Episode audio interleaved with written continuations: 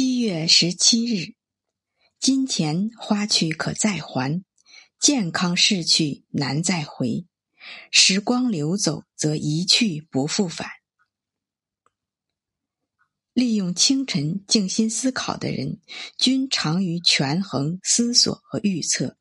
相较那些赖床不起、最后被饥饿唤醒的人来说，前者总能在自己求索的道路上施展卓越的才能，获得梦寐以求的成功。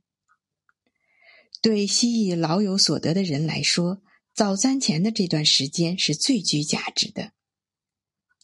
思考是促使头脑清醒冷静的方式，亦可以集中力量来恢复体力和效率。